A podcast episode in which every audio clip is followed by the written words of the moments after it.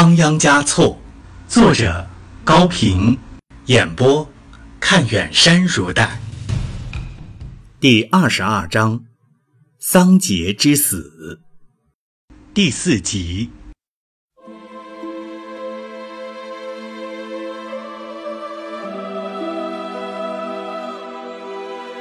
一位头戴红帽的老喇嘛，在武士的跟随下朝大帐走来。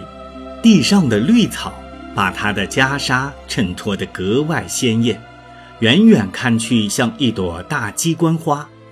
他迈着平稳小步，整个身子由于过于肥胖而一左一右地晃动着，缠绕在手腕上的念珠在阳光下一明一暗，像是神秘的佛光。桑杰嘉措欠起身来相迎，他注视着这位长老。挖掘着内心深处的记忆，一时却怎么也挖不出对方的名字和身份来。您是尊贵的桑杰嘉措，对方先开口了：“是的，请问您是谁？从何方而来？”桑杰有些狐疑地反问：“这倒不关紧要。”对方没有直接回答他的问话，松开腕上的念珠，一个子儿。一个子儿的快速碾掐着。只要你能认真听取我的意见就够了。无论出自谁人之口，忠言总是忠言。桑杰摆动了一下扁头，眉心微微一皱。他不能排斥这样的可能。这位老喇嘛是拉藏汗派来的说客。转念一想。不会，拉赞汗也是信奉黄教的，不会派一个红帽派的喇嘛前来。哼，不去管他，且听对方说些什么吧。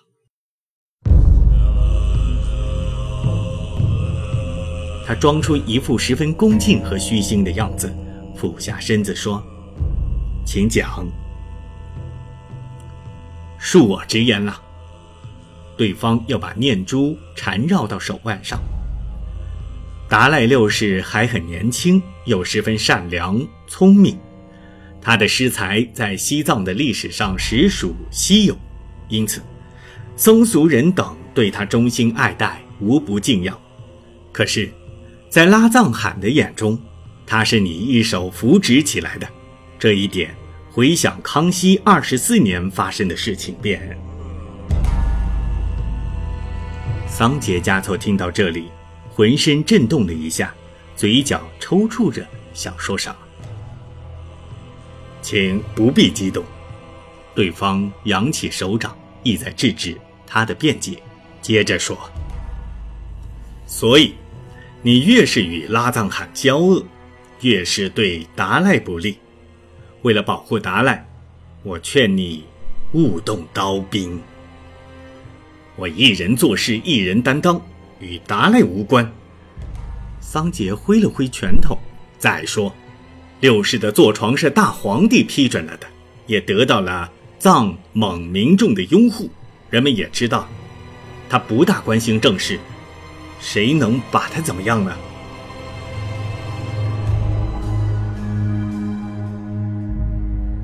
拉藏汗是不会这样看的，这。你不可能一无所知。还有，大皇帝因为你暗助噶尔丹，对武士的圆寂密不发丧，找到转世灵童久不上奏，对你已无好感。谚语说：“疾病进入膏肓，就得料理后事；上司与你作对，就得设法离开。”我劝你还是偃旗息鼓为好。也免得妄杀生灵。对方眼含热泪，又掐开了念珠。可是拉藏汗已经下了决心要置我于死地，我是欲罢不能了。至于大皇帝嘛，只要我夺回拉萨，赶走拉藏汗，手中有了实力。大皇帝是个尊重事实的英主，不会加罪于我的。如果战败了呢？桑杰加措是一个从来没有经历过真正的、彻底的失败的人。对他来说，失败都是短暂的、局部的，而且总是能化险为夷。所谓失败，只是意味着卷土重来，所以他无法对这个问题立即做出回答。我劝你，还是以退为妥。你可以隐居山林，也可以受戒为僧，我将尽力保护你的安全。对方拉长了声音说：“漫长的春天，有三寒三暖；漫长的人生，有三苦三甜。翻过一山，必有一谷。唉。”上上下下，行路之礼，望你再思再想。桑杰加措用比对方快两倍的速度回答说：“我没见过狮子夹尾巴，也没见过牦牛缩犄角，与其厚颜老死，不如英勇战死。”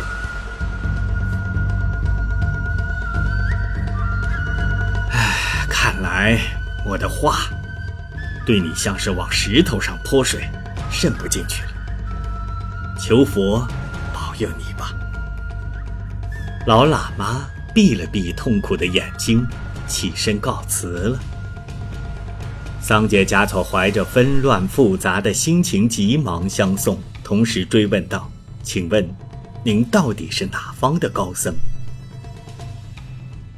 你忘了？”对方回过身来说：“三十多年以前，在五世达赖的寝宫里，我们曾经见过一面。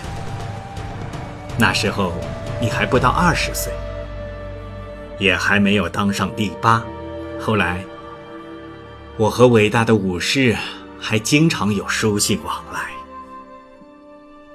您是敏珠活佛？”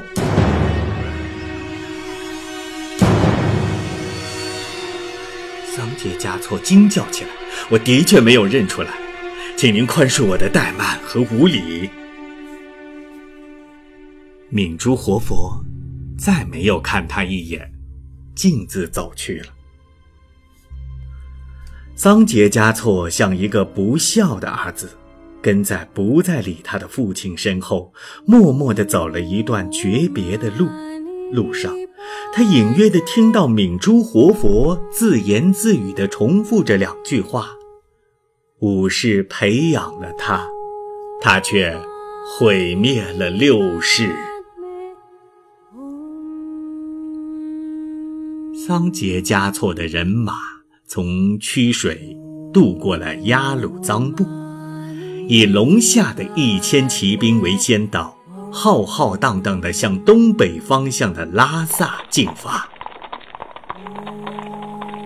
拉藏汗的军队也从拉萨向西南开拔，达姆丁苏伦的精锐骑兵则从拉萨西面的堆龙德庆快速插向敌后，一场大战就要在拉萨的远郊展开了。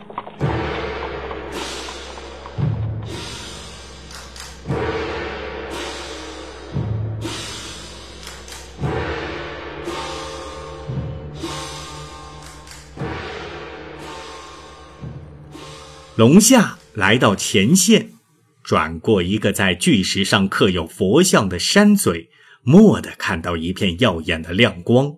那是拉藏汗的军队已经在平川上迎面裂开了阵势，盔甲和刀枪像繁星一样密密麻麻、闪闪烁烁。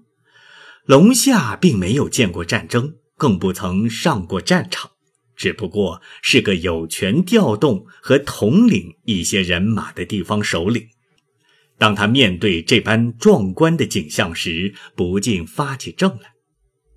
桑杰加措临时拼凑的军队，在仪容上是无法同他相比的，他意识到这就是他要与之厮杀的对手时，立即不寒而栗。仗还没有开始打，他就已经彻底的败了。龙夏正在进退无措的时刻，从拉藏罕的阵中飞出一骑，在距他一箭之地的高坡上射过一封信来，上面写道：“龙夏先生，我可以证实。”桑杰嘉措送还给你的美女于琼卓嘎，原本是六世达赖的情人。如果你想得到六世和我的宽恕的话，就请不要帮助那个欺骗你、伤害佛业心灵的家伙了。不然，我将用我的刀为你举行葬礼，而且这很容易办到。记住，我的这些话，像山上滚下的石头，是收不回去的。拉藏汗。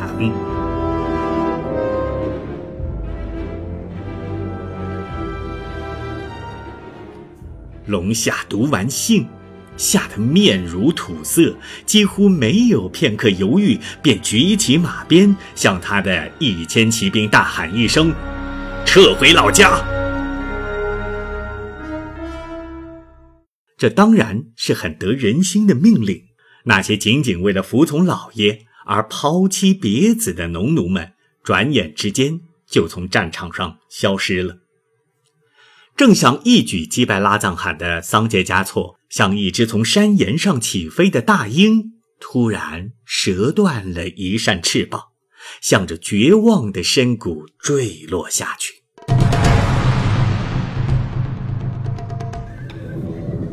拉藏汗用靴子。狠狠地夹了一下战马，像一支飞箭似的直射过来。蒙古骑兵对这位总是身先士卒的英勇的统帅是引为自豪的，立即紧跟着拉赞汗向前奔驰。桑杰的兵马像是被洪水冲垮的堤坝，顷刻被粉碎在滚滚的波涛之中。桑杰嘉措即使是画着龙纹的筋骨，这时也无法自明了。他只好转身南逃，回山南去培植未来的希望。在路上，他被绕行到他背后的达木丁苏伦俘获了。达木丁苏伦用刀背拍打着他的盔甲，嘲笑说：“垒起的牛粪算不了宝塔。”穿着战袍的不一定是英雄。说罢，一阵狂笑。桑杰听着这笑声，就像刀尖在挖他的耳朵。他愤愤地反驳说：“是烈马把英雄摔在了地上，是坏人把我出卖给了你们。”从此，便不再说话了。他被带到了堆龙德庆的纳兹，作为罪犯关押起来。拉藏汗立即把他的胜利飞报给朝廷。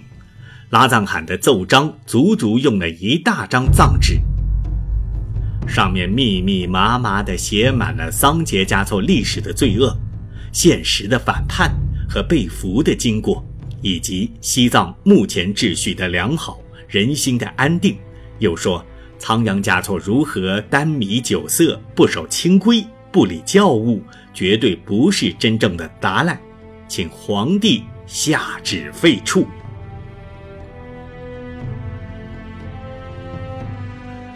就在呈报这份奏章的使者向着北京进发的同时，康熙皇帝为了查询西藏的动乱情况，调解拉藏汗和桑杰嘉措的矛盾。又特意派恰那喇嘛和阿南卡两位使者由北京向拉萨进发。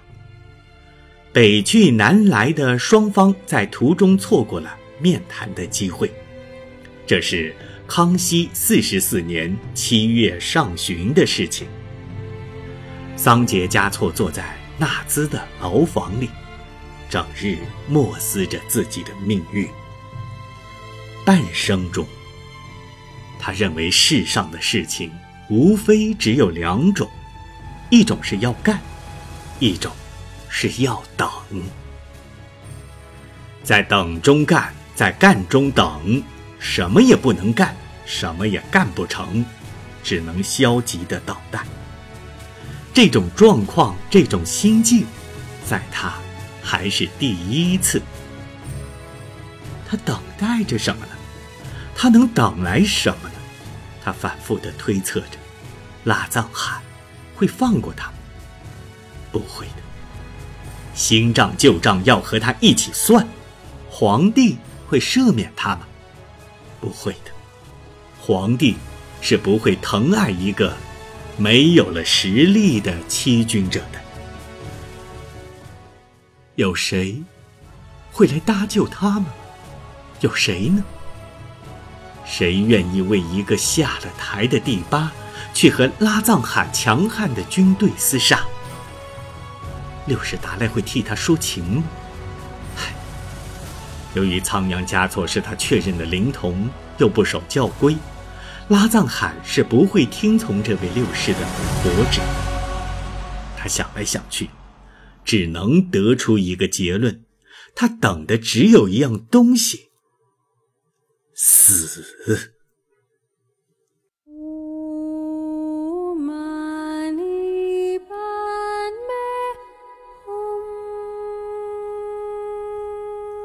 他原本觉得六世达赖对不起自己，是他给了这个放牛的孩子如此之高的尊位，亲自教这个聪明的少年以知识和经典。这个孩子却从不领情，而且闹出许多破坏教规的事，给他惹下很难收拾的麻烦。而现在，他竟第一次感到也有些对不起六世达赖了。是他把仓央嘉措这一条嫩绿的柳枝折断，插进了佛殿的净瓶。这净瓶中的水，不就是自己的权利吗？当水干涸的时候。柳枝也会失去它最后的生机。他想到这里，忍不住向拉藏汗提出请求说：“我使达赖佛担忧受惊了，我要向佛去当面谢罪。”拉藏汗没有答应他的请求，只是同意将他的意思向达赖转达。第二天。也真的转达了。又过了一天，拉赞汗派人给他送来了仓央嘉措的一首诗，诗中写道：“热恋的时候，情话不要说完；口渴的时候，池水不要喝干。一旦事情有变，那是后悔已晚。”桑杰嘉措的眼睛盯在后悔已晚上，发出了最后的内心独白：“是啊，晚了。我后悔什么呢？我如果把自己的全部精力都用在著作上，我留下的东西将不止现在的这些。”我会成为更大的大学者的。个人的专权是颈上的枷锁，传世著作是头上的花环呐。一颗星管一个时辰，我要陨落了，隐去了。沉香堕百块，其香依然在。我将留下的是什么气味儿呢？七月十五日，就在纳兹，桑杰嘉措被拉藏汗下令杀害了，终年五十二岁。有人说，他是被拉藏汗的一个妃子下令杀害的。对于第八这样的重要人物，一个妃子敢做出这种决定吗？真是的，什么事都会有各种说法。